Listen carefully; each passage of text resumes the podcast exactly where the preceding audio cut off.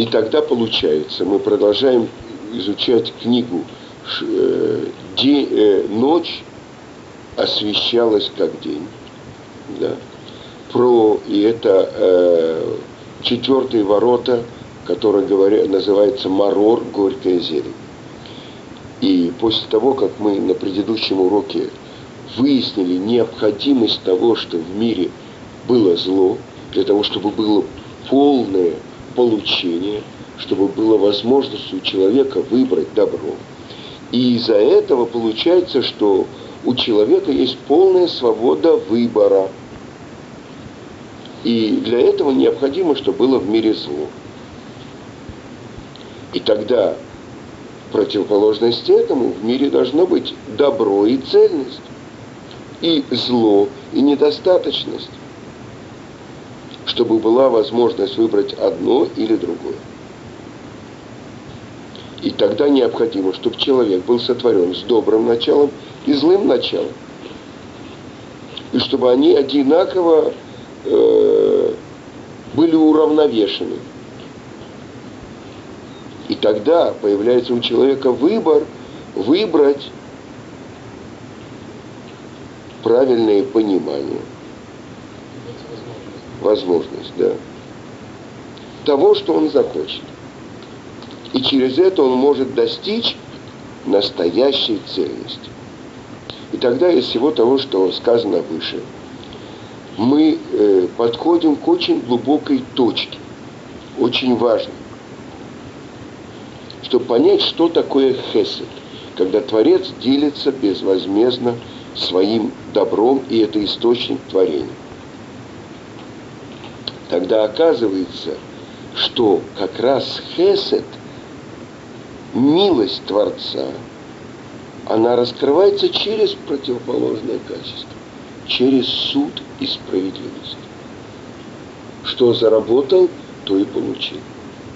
Возможность, если хочешь быть счастливым, будем. Да. И тогда,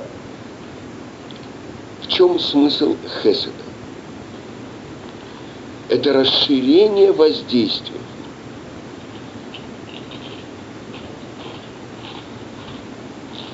это отмена границ. Это правая рука, которая дает. Левая рука – это то, что ограничивает, то, что справедливость, то, что устанавливает, в каких рамках это будет.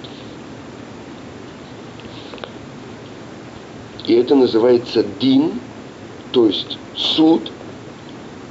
И корень этого слова – дай, достаточно, довольно как пишется, посмотрите. Дин, да? Корень слова дай, довольно. А? Это, это источник всего. Это и есть то, что объясняю. Хесед – это отдавание безграничное. Дин это граница этого отдавания. Да? Рамки. Да? И тогда что получается? Что раскрытие Хеседа это воздействие на того, кто получает его, в определенных границах.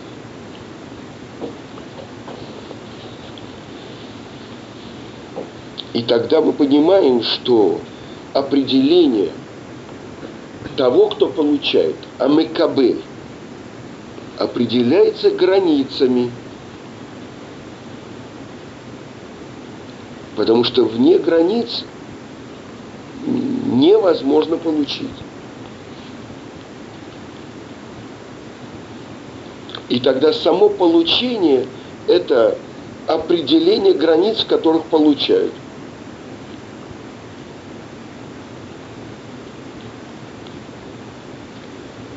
И если это воздействие, которое он проходит через него, тогда он только жолоб, тогда он только труба, по которой это происходит. Он э, не получатель.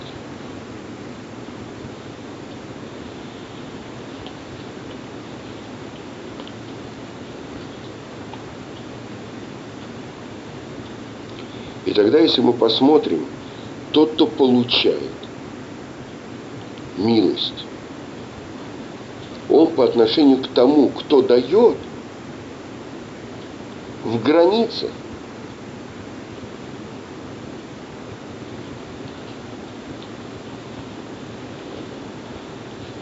И тогда, чтобы он мог получить, у него должно быть что? Давайте посмотрим. Источник любого желания. Я чего-то хочу. Я хочу пить. Почему? Потому что я жажду, мне не хватает воды. Значит, источник моего желания – недостаток, недостаточность. Понимаете? И тогда необходимо, чтобы у меня был этот недостаток, чтобы можно было мне дать. Самое большое проклятие, кто получил? Змей. В любом месте, где ты пойдешь, ты будешь получать пищу. Он э, прах земли есть. Все. Отправляет его Творец от себя. Человек каждые шесть часов ему нужно есть. У него все время есть необходимость есть, пить и так далее. Что это значит? В этот момент у него появляется желание, но он не может это получить без того, что он свяжется с источником получения. От того, кто дает. У нас для этого есть благословление. И тогда сказано в Талмуде, запрещено человеку получать удовольствие от этого мира без благословления. Без того, что он связывается с источником. Почему вдруг у нас есть? Творец не мог сделать нас такими, что мы вышли на солнце, тут же зарядились, нам ничего не нужно. Пример такой. Э, царь давал своему сыну принцу еду, э, то есть деньги на год. И тогда раз в год этот сын приходил к отцу.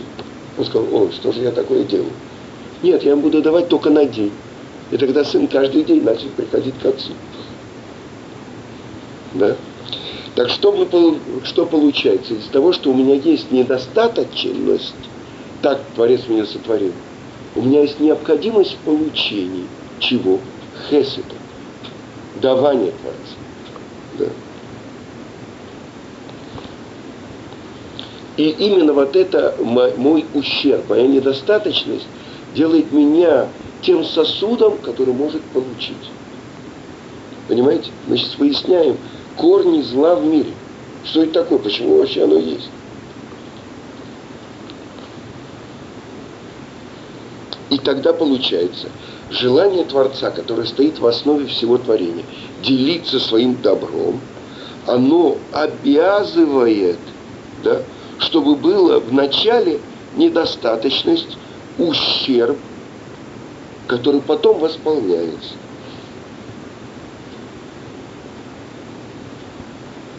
Что значит лейтив метуво? Делиться своим добром. Что это значит? Сделать то, добро, то, что сначала было лету, недостаточно. Написано прямую в Таре. Лотов для Адам ливьет леваду. Нехорошо для человека быть одному. Человек должен быть обязательно со второй своей половиной. Поэтому он должен искать, мужчина должен искать свою вторую половину. Потому что вначале были сотворены двуполое существо с одной душой, потом было разделение, и дальше когда Адам открыл глаза, ему привели Хаву, и он говорит, о, это уже плоть от моей плоти, это кость от моей кости. Вот это будет называться Иша. Почему? Иша – женщина. Потому что взята от Иш. Она взята от мужчины. А до этого было единое целое. И поэтому так важно найти свою вторую половину. Летов. Нехорошо человеку быть половиной. Он хочет цельности. Но если он нашел неправильно Это э, мы не сейчас про ошибки мы не говорим. Мы сейчас выясняем принцип, который лежит в мире. Только потому, что летов можно дать, и тогда будет то. Вы понимаете, о чем мы говорим? Никто не знает это. Это все мы сейчас не конкретно. Да. Смотри, мы выясняем правила. А ты хочешь как нажать на кнопку. Что ты говоришь? Это один нюанс, то, что не от того мужчины, который есть сейчас, была взята женщина, от того изначального. Они оба были взяты. То есть тот мужчина, который остался, это уже не то существо, от которого была отделена женщина. О чем я сказал тебе? В, нач... в начале это было две половины, Да. а потом было разделение. И поэтому тот, кто потерял, он должен идти искать, написано. Так говорит Раби Шимон Да, Бар Йохай. Понятно. Просто кто-то утверждает очень часто, что женщина это лишь часть мужчины. То, что я слышал, Как мужчина, часть женщин. Они оба являются Ты понял? частью единого целого. Вот этого целого уже нет. А вот они оба части. Замечательно ты говоришь, ты никак не... Нет, я понимаю. Все, хорошо, идем дальше. И тогда тот, кто получает, он уже в самом начале находится, он ограничен в своих границах. И тогда то, что он получает, это бы- чтобы было только в его границах. В этот стакан я не могу налить пол-литра. Я могу, конечно, налить, но для этого оно все будет снаружи. То есть каждый сосуд может получить только то, что он может вместить. Это уже граница воздействия. Необходимость границы суда, понимаете, даже воздействие только в границах. Чтобы оно соответствовало тому сосуду, который получает. Человек, А иначе он не получит. человек умирая, ощущает жажду, бросит в бассейн с водой. Это тоже не совсем соответствует. Я скажу по-другому. Это то, что сказано, что та же самая, тот же самый дождь, который приносит миру жизнь, да, всем растениям и так далее. То же самое, когда открылись все источники вод на небе и на земле, это было стирание. Хаим – это жизнь. Мехия, лимхот – это что значит? Стереть. И это поток, который стирает. Когда в зависимости от того, что сосуд не может вместить то воздействие, которое на него оказывается.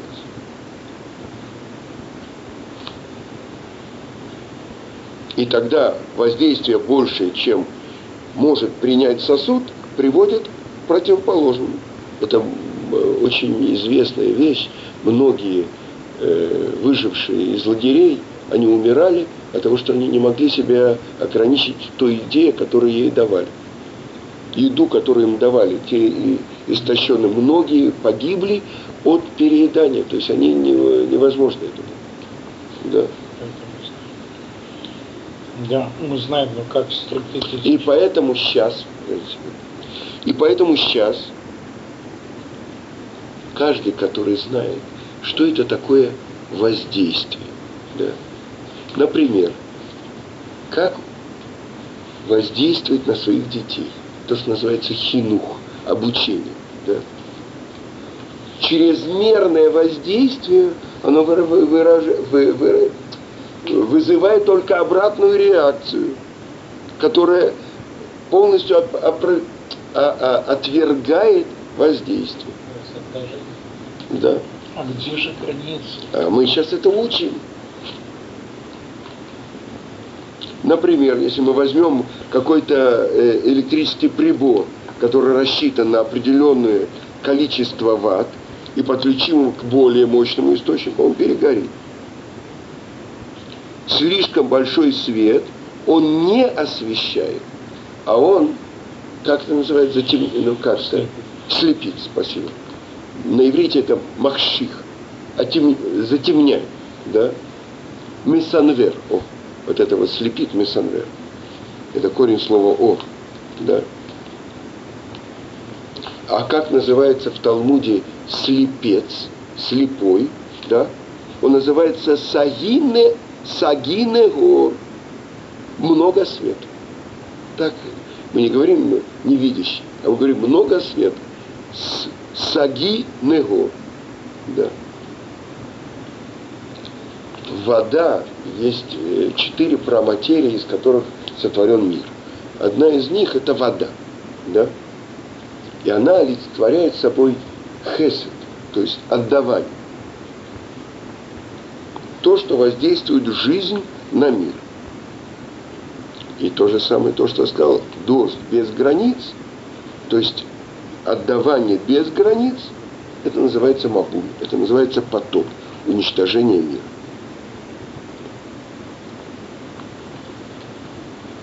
И есть дополнительная глубина в святом языке. Как называется делание милости на святом языке? Гемилут хасадим. Да? Гемилут хасадим. Знаете? Гомель хасадим товим. Да? Теперь, что такое гемила? Знаете, что это значит? Это когда мать дает ребенку из своей груди, завершает его кормить. Да? Я прочитаю. Ветишева иша некет бана от гамалауту. И сидела мать и кормила своего ребенка, пока не насытили. Это вот гамала. Да.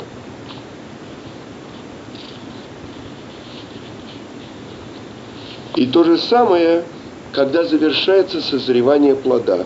Ваигмуль шкиди. Завершились э, э, ну, Зерни. нет, шакет, ну, э, миндаль, да. То есть он уже готов, он созрел, да. Поэтому хесед гумлим, что это значит? В этом выражена смысл хеседа. Такое воздействие, которое не обязывает привязанность, зависимость.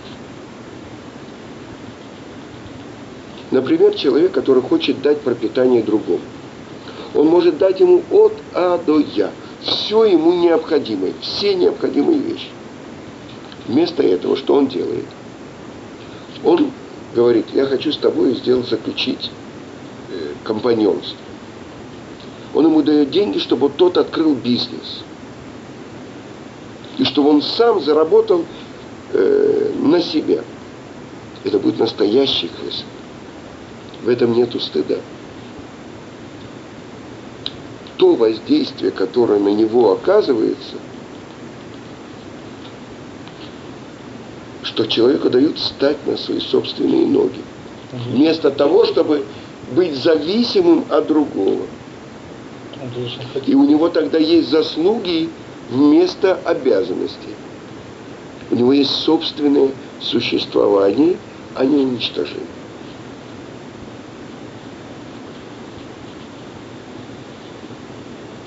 На самом деле все он получил от того, кто ему дал. И даже то, что он заработал своими руками, это все от того, кто дал.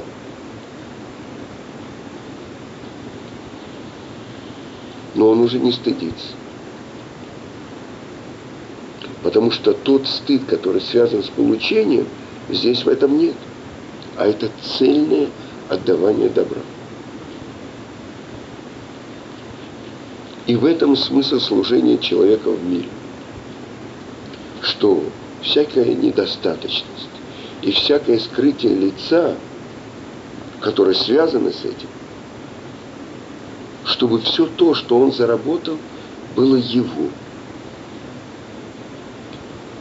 Чтобы он заслужил это по справедливости, по суду. И третье значение – гмила ташлу, оплата. И в чем же глубина этой вещи? Что если тот, кто получает, он полностью зависит от того, кто дает, тогда он получает только ту вещь, которую дали ему по хеседу. Но сам хесед он не получает. То есть он всегда в зависимости. Он получающий, а не действующий. И тогда это воздействие только с внешней стороны внутрь, а не изнутри снаружи. Не как источник воды, а как яма, которая наполняется водой. Даже если яма наполнена водой, она сама по себе пуста, потому что она не является источником воды. Но если человек добровольно выбирает, он делает самого себя источником, источником воды живой, которая воздействует и расширяется. Тогда он получает сам хесед. Смотрите, мы получили Тору с горы Сина. Да? Как передается Тора? Учитель передает ученику, учитель и так далее. В чем смысл правильного обучения Торе? Для чего мы учим Тору? Чтобы стать раввинами, чтобы стать главными раввинами, раввинисимусами? Не для этого. А для чего? Чтобы стать источником Торы. И в чем же смысл обучения Торе? Получения Торы. Чтобы тот, кого обучают, это, с этого начинается Перкеавод. В Ямиду Талмидим Арбе. И поставьте много учеников.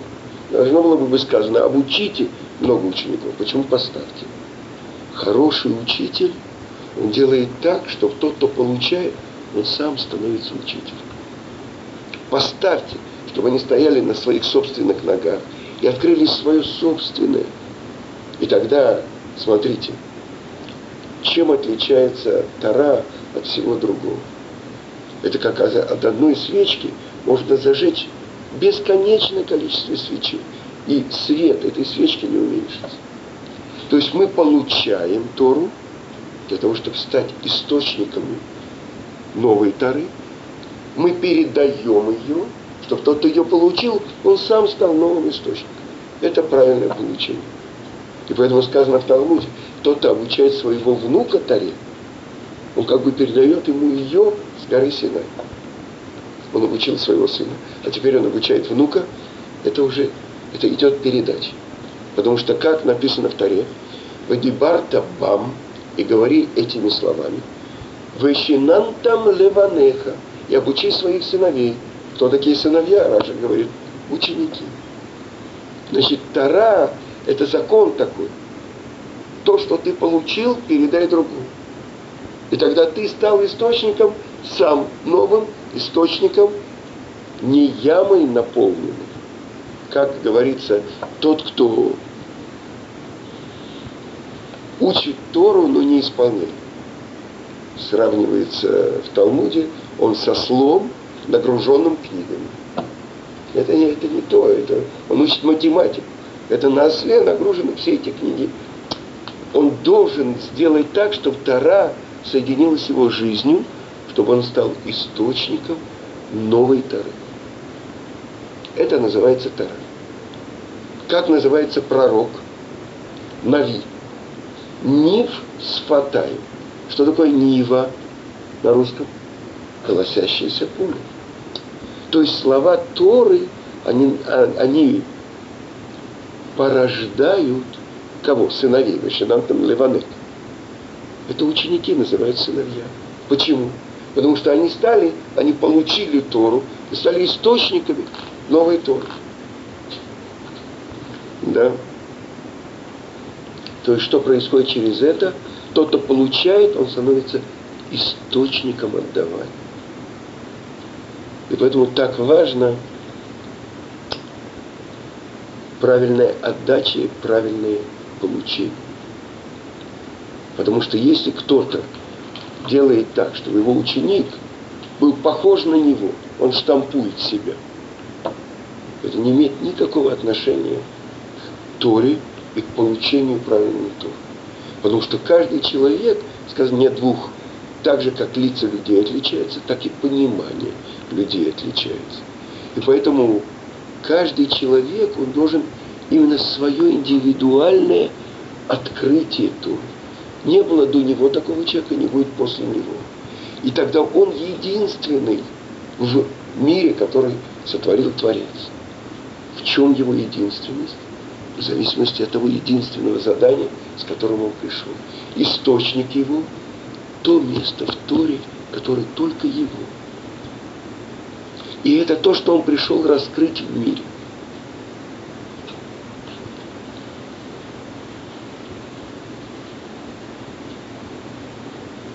И это то, что говорилось выше, что хесед в мире не открывается, но только через противоположное, через дин, через границы.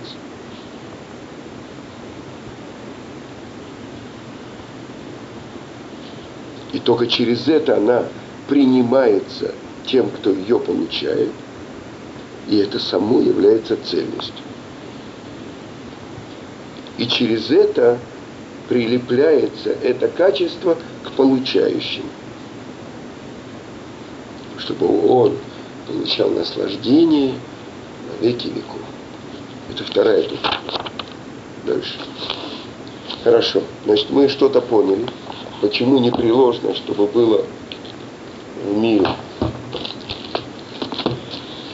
не только мороженое, но и горчица.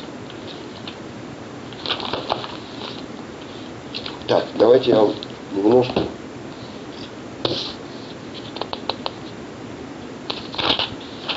Значит так, пасхальный седр. То, что мы уже говорили, он состоит из 15 пунктов, 15 ступеней.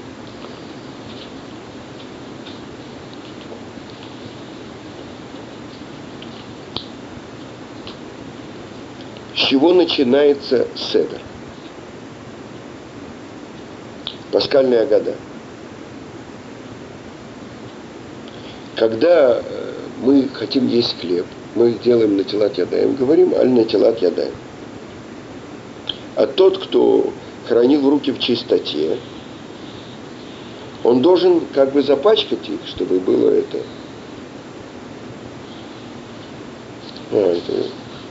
Или кушать нельзя? Нет, э, седер нету. Мы, мы говорим про пасхальный седер.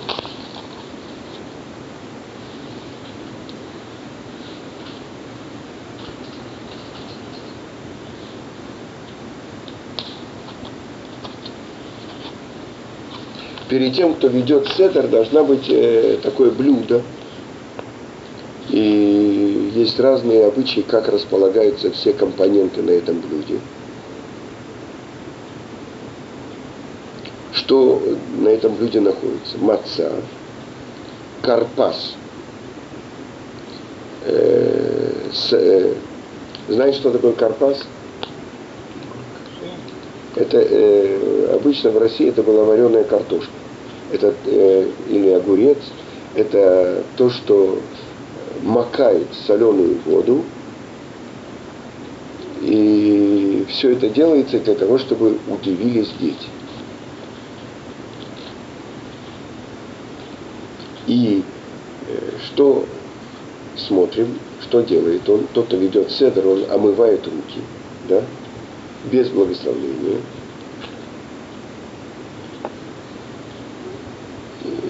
Да, для того, что почему э, он макает, э, а, омывает руки.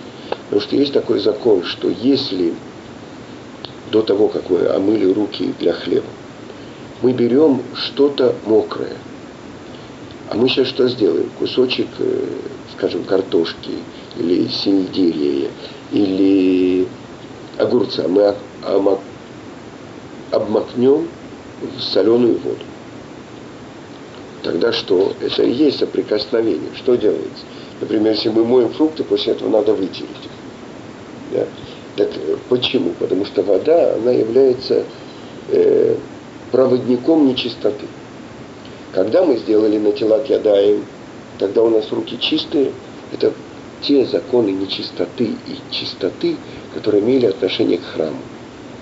Сейчас это не действует. Какие-то какие вещи, я понял, какой нечистоты? Я должен да, да, да, да, да, да. Я объясню.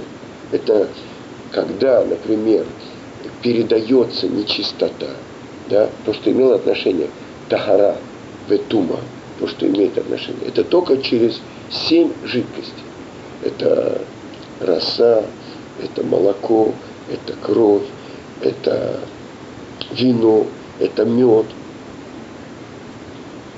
Еще две, которые еще не помню. Да? Это то, через что передается. Только через жидкость передается нечистота. Если сухими руками дотронулись, не передается нечистота. Так вот это то, что у нас осталось.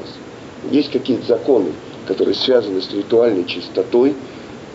В наше время это, как э, объяснила дочка Равыцкак э, Хава Куперман, что это осталось только у женщин, когда они идут в микву, то, что не мог никто оказаться в храме без того, что он очистился. Потому что нужно быть в особенной ритуальной чистоте.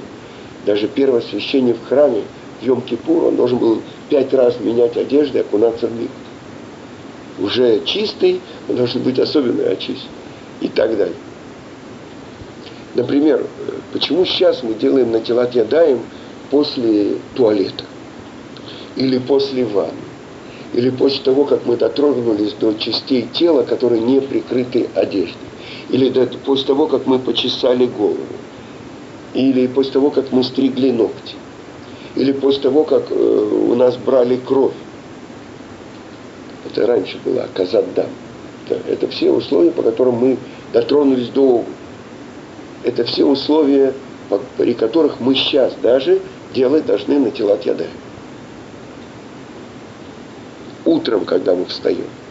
Это все законы определенной чистоты, которая осталась у нас от времен храма. Значит, что мы делаем? Первое, с чего порядок седре. Мы берем вот этот вот небольшой кусочек овоща какого-то, окунаем его в соленую воду и благословляем на него достающий плод земли. И через это мы имеем в виду вывести ту горькую зелень, которую потом мы будем есть. У вас есть э, пасхальная года или нет? Есть. Е, э, есть э, с английским переводом здесь это. Здесь есть с английским переводом. Просто на будущее это вы, вы будете следить вам всем просто с английским. Я привез только одну пасхальную году с русским. Ладно, это то, что какие-то законы, а теперь хотя бы мы начнем немножко недельную главу. ואתה אם נא מצאתי חן בעיניך הודיעני נא את דרכיך וידעיך למען נמצא חן בעיניך уреки амха гоясе. А сейчас, если я нашел милость в твоих глазах, сообщи мне, пожалуйста, твои пути, и буду знать их, для того, чтобы я нашел милость в твоих глазах, и чтобы, я уви... чтобы увидели, что твой народ, народ этот. Юдгимин. А сейчас? А если действительно, Раши я перевожу, если я действительно нашел милость в твоих глазах, объясни мне твои пути. Какую плату ты даешь тому, кто находит милость в твоих глазах? И сообщи мне для того, чтобы знать, пути твоего воздаяния. Что это значит найти милость в твоих глазах? Для чего? Для того, чтобы понять, что это значит, насколько это дорого, милость в твоих глазах. И чтобы ты увидел, что твой народ этот, что твой народ этот народ. Ведь ты сказал, и сделаю тебя народом великим. То есть от меня ты хотел произвести великий народ. А этих оставить? Но сейчас ты видишь, что это народ раньше. Если ты отвергнешь их, как же я могу быть уверенным, что от меня тот народ, который произойдет, будет жить?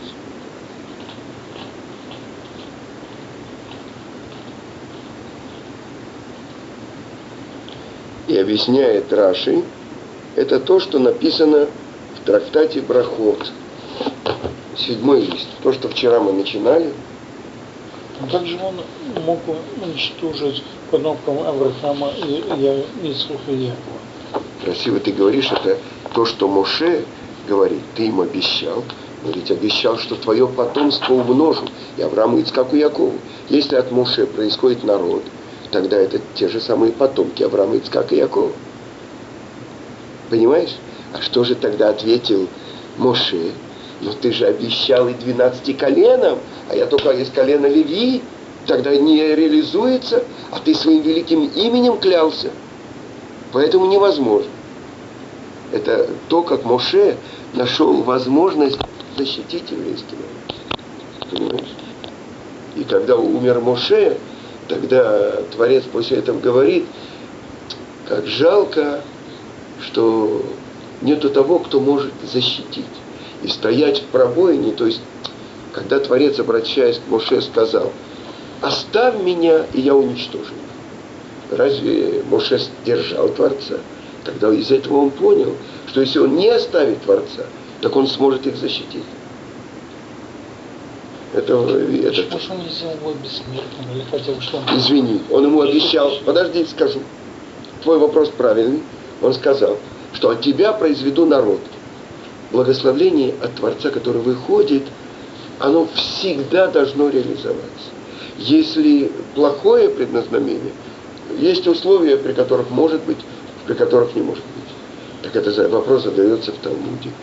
И если Творец сказал про Моше, а тебя произведу народ, задается вопрос в Талмуд.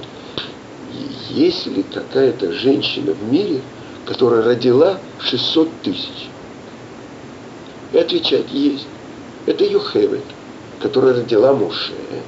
Потому что Моше засчитывается, как весь еврейский народ, 600 тысяч.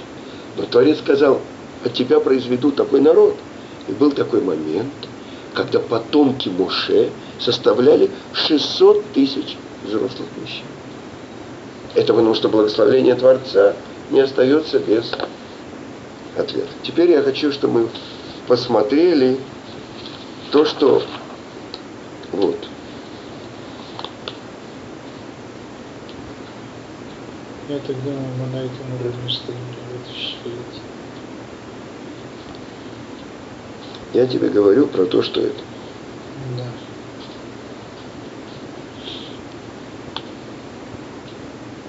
Значит так.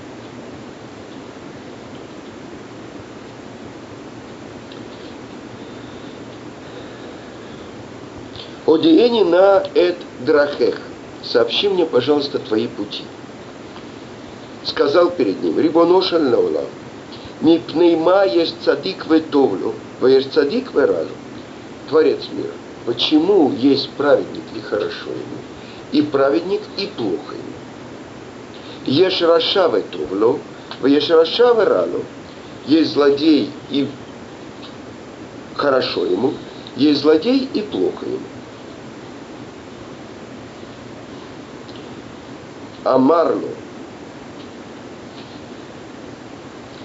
Моше, сказал ему, Моше, צדיק וטוב לו, צדיק בן צדיק. Праведник и хорошо ему, это праведник, сын праведника. צדיק ורע לו, צדיק בן רשע. Праведник и плохо ему, это праведник, сын злодея. רשע וטוב לו, злодей и хорошо ему, רשע בן צדיק злодей сын праведника. רשע ורע לו, злодей и плохо ему, רשע בן רשע, злодей сын злодея.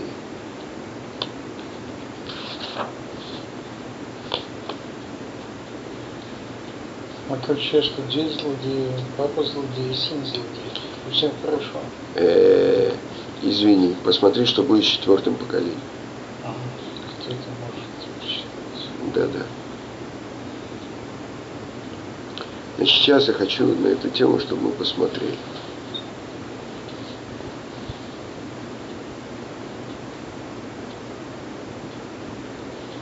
Хотя есть э, газлоны, они столетиями газлоны. Это существуют такие даже села террористические, такие злодеи. Да? У них по-моему, тысячелетиями. Значит так, э, это вопрос, который задается. Что это значит? Иногда мы видим, что праведник, он получает столько страданий в мире, а злодей, он живет в богатстве и в спокойствии.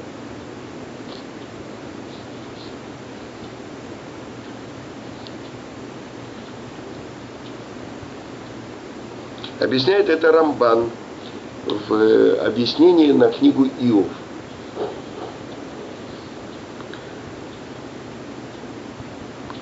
Что праведники плохо ему, злодеи хорошо ему, это имеет отношение к корню нашей веры и основам Торы всей. А Рамбам говорит, что из-за этого пришли в мире многие ошибки в правильном понимании, как Творец воздействует на мир. И по многим, многим комментаторам книга Иова, она как раз и написана, чтобы ответить на этот вопрос.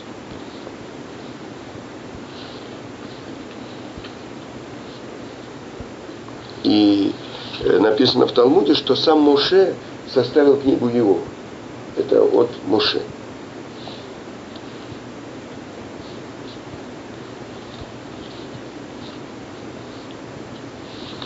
Почему Моше в своем вопросе задал и праведник, и хорошо им, злодей и плохо им? Почему еще это он говорит? Потому что Моше хотел как бы усилить этот вопрос –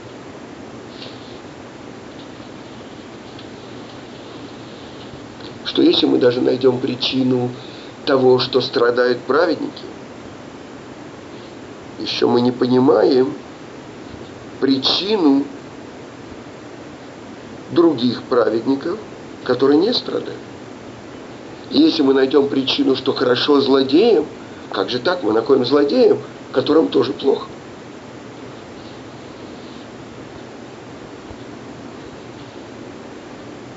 и богатство злодеев,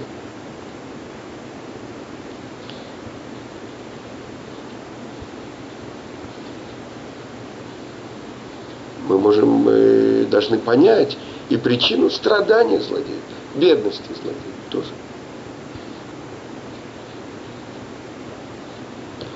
Общее правило такое, что праведник может вынести испытание, может вынести страдания больше и лучше, чем злодей.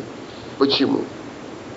Потому что праведник, он подчиняет свои страсти,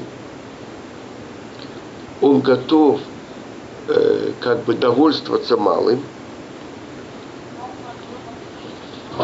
и он находит э, радость в жизни, связанные с духовностью. С другой стороны, злодей – он никогда не насыщается. Сказано, у него есть 100, он хочет 200. У него есть 200, он хочет 400. Поэтому определению самый бедный человек – это тот, у кого самое большое количество миллиардов. Потому что ему больше всего не хватает. Вы понимаете? А кто, сказано, богатый, который доволен тем, что у него есть? Вы понимаете определение?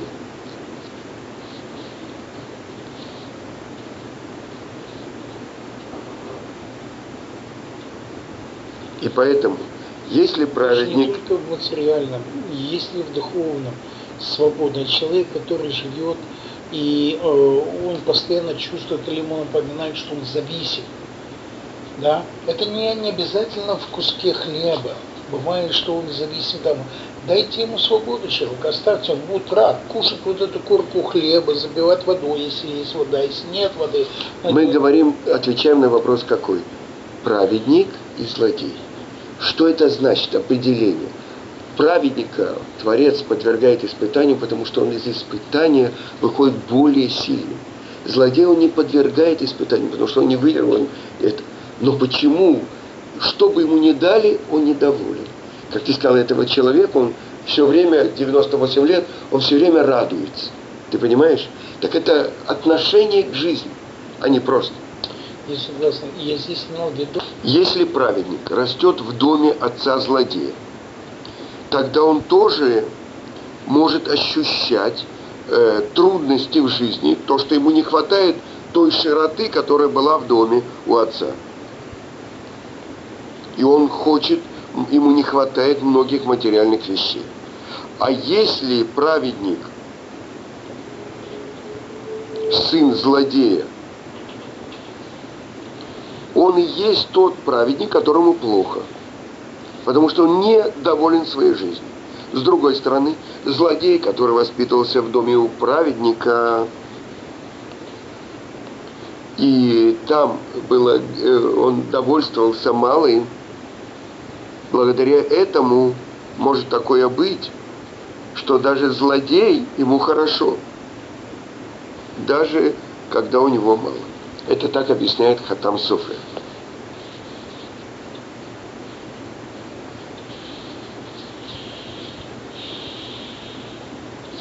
И это то, что сказано в трактате Таанит. Это в песне Азим. Кель эмуна ве эйн авель. Творец, он верный и нету обмана. Каждому посылается только то, что он может выдержать. У каждого человека индивидуальный план, индивидуальные классы и экзамены в его индивидуальной учебе. И когда человек взрослеет, он переходит из класса в класс. Его не подвергает тому же испытанию, которое он уже выучил, он уже экзамен сдал. За третий класс математику он уже сдал. Ему еще раз переэкзаменовку не дадут, если он уже сдал. У него уже новый этап, новый уровень.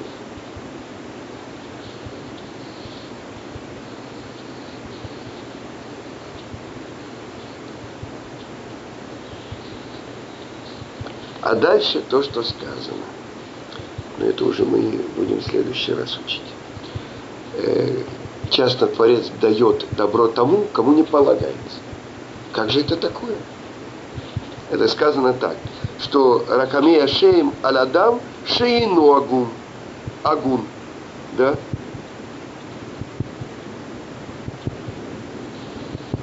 Что Творец